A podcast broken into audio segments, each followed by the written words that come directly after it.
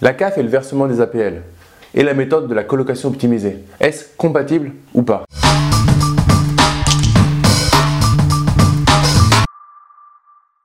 Yo les esprits gagnants, c'est Damien et bienvenue dans cette nouvelle vidéo. Dans cette vidéo, on va voir si on peut mixer colocation et CAF.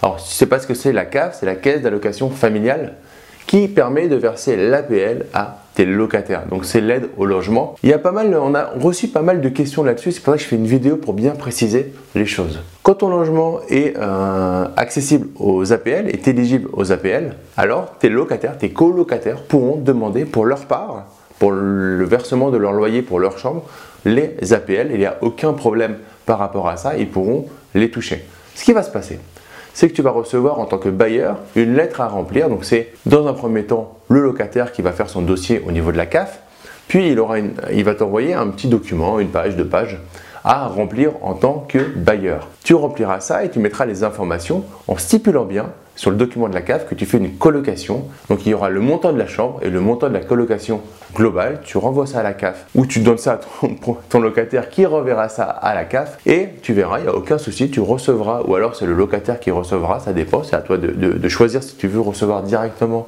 les APL ou si tu laisses le locataire recevoir les APL et ensuite il te verse le loyer tous les mois, donc le même loyer. En tout cas, ça se passe exactement pareil qu'une location euh, classique c'est euh, du meublé. Donc une colocation, souvent, c'est du meublé. Donc tu mettras bien meublé.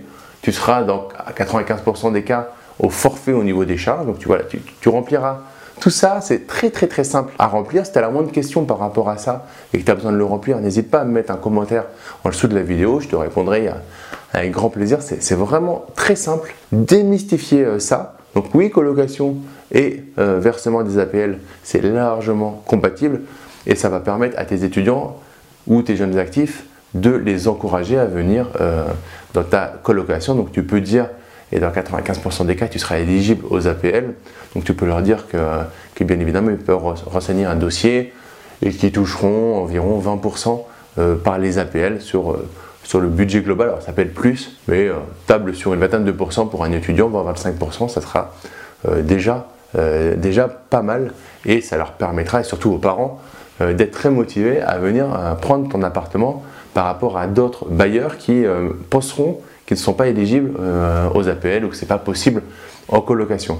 Donc oui, tu peux toucher les APL et oui, on peut mixer colocation et CAF sans aucun souci, tu es éligible. Tu verras, c'est très simple. Mets-moi un gros like et partage cette vidéo à tes amis investisseurs et pour te remercier d'être resté jusqu'à la fin de la vidéo, je te propose ma formation sur l'investissement locatif de A à Z. Le lien se trouve dans la description de la vidéo. Tu mets juste ton prénom et ton email et je te l'envoie immédiatement. Et comme à chaque fin de vidéo, ne reste pas du côté des consommateurs, mais passe à l'action. Deviens un producteur. Je te dis à très vite.